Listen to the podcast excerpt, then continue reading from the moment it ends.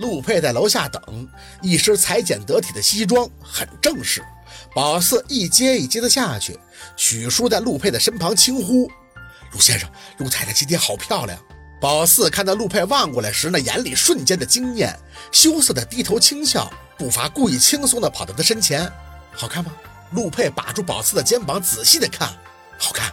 宝四抬手给他整理领带，当然好看了。我可是村花，而且还是一辈子只会钓他一个人的村花。一句话就戳中了陆佩的笑点，他点头，我很荣幸可以娶到村花。薛村花同志，从今天开始就要正式入职陆太太一位了，望你再接再厉，发挥实干精神，不可以早退，不可以休病假，终身不允许辞职。有信心做好这份工作吗？宝四皱皱眉，这么多要求啊，我得考虑考虑。陆佩扯着宝四的手，朝院子里边停好的车走。晚了。民政局门口，宝四和陆佩刚到，就看见了一前一后在那里等的两辆车。沈明雅的车他认识，老太爷的那个好像是雷叔的车。想着，陆佩拉着他的手已经走了过去。沈明雅一看到他们的人影从车上下来了，这边老太爷也被人搀扶着下车。更惊讶的是，雷叔也来了。宝四心里这唏嘘呀，这领个证折腾出好几个老人，这阵仗要不要这么大呀？丫头，雷叔一看到宝四就是笑意朗朗。对嘛，大喜的日子就得穿的喜庆点多般配的一对。听说，呃，我要做老爷了。宝四打了一圈招呼，就不好意思的笑。还要等几天详细检查呢。雷叔挑眉，不查都血检了吗？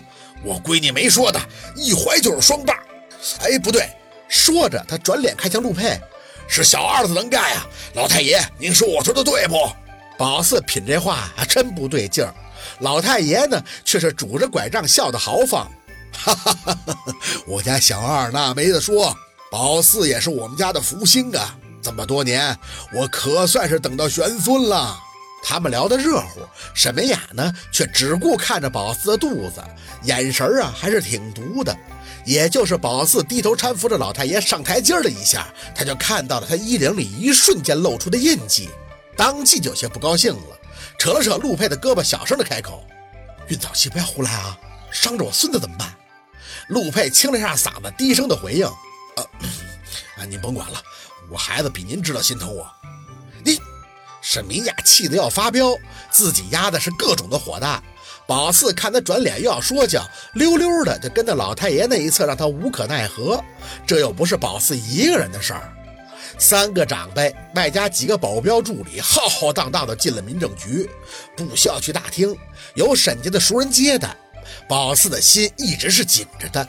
填写那些简单的资料时，手都有些发抖，像是之前求得太猛，忽然给你了，就怕这一切只是幻觉。陆佩的手轻轻地搁到宝四的背上，不要犹豫豫的啊，我可会翻脸。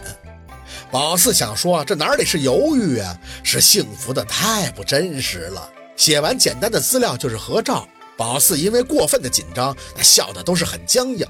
也就是十分钟。真的很快，工作人员就倒着恭喜，把红本递到了陆佩手里，都是他接的。宝四还是觉得他会发烫，不太敢摸。陆佩的唇角倒是一直含笑，反复的看了几遍，还献宝一样的把他结婚证给老太爷还有雷叔看。两个有着相似脾气的长辈看着连连的点头，还提出了不同的见解。小雷子，你看我家小二的眉眼，一看就霸气，是吧？像我年轻的时候。雷老点头，微微的眯眼儿。这二小子拍的是挺好的，那照相的摄像师是不是不行啊？这玩意儿能不能重拍呀？怎么没给我们家宝四的灵性拍出来呢？嘿，那可不能重拍，那不是二婚了吗？宝四就是紧张了，也挺好，重要的长得标致啊。俩不是一辈分的老爷子聊得热闹，映衬的那沈明雅的脸色是更加的难看了。他是没去看结婚证的，就一个人坐在一旁，除了宝四的肚子，他是啥都不关注。手心儿被人握得发紧，宝四抬眼，陆佩轻笑地看着他：“嗨，我的陆太太，太过美好，以至于宝四总觉得不太真实。如果这是梦，他真希望自己可以一睡不醒。”压根儿都不需要他做什么。上午领完证以后，就去酒楼吃饭。等菜一上齐了，他和陆佩作为晚辈，就是逐一的敬茶，这也算是改口吧。老太爷和雷叔不用说，甭管是封红还是面子，人家一丝丝都不会为难他们。唯独到了沈明雅那里，宝四算是碰了钉子了。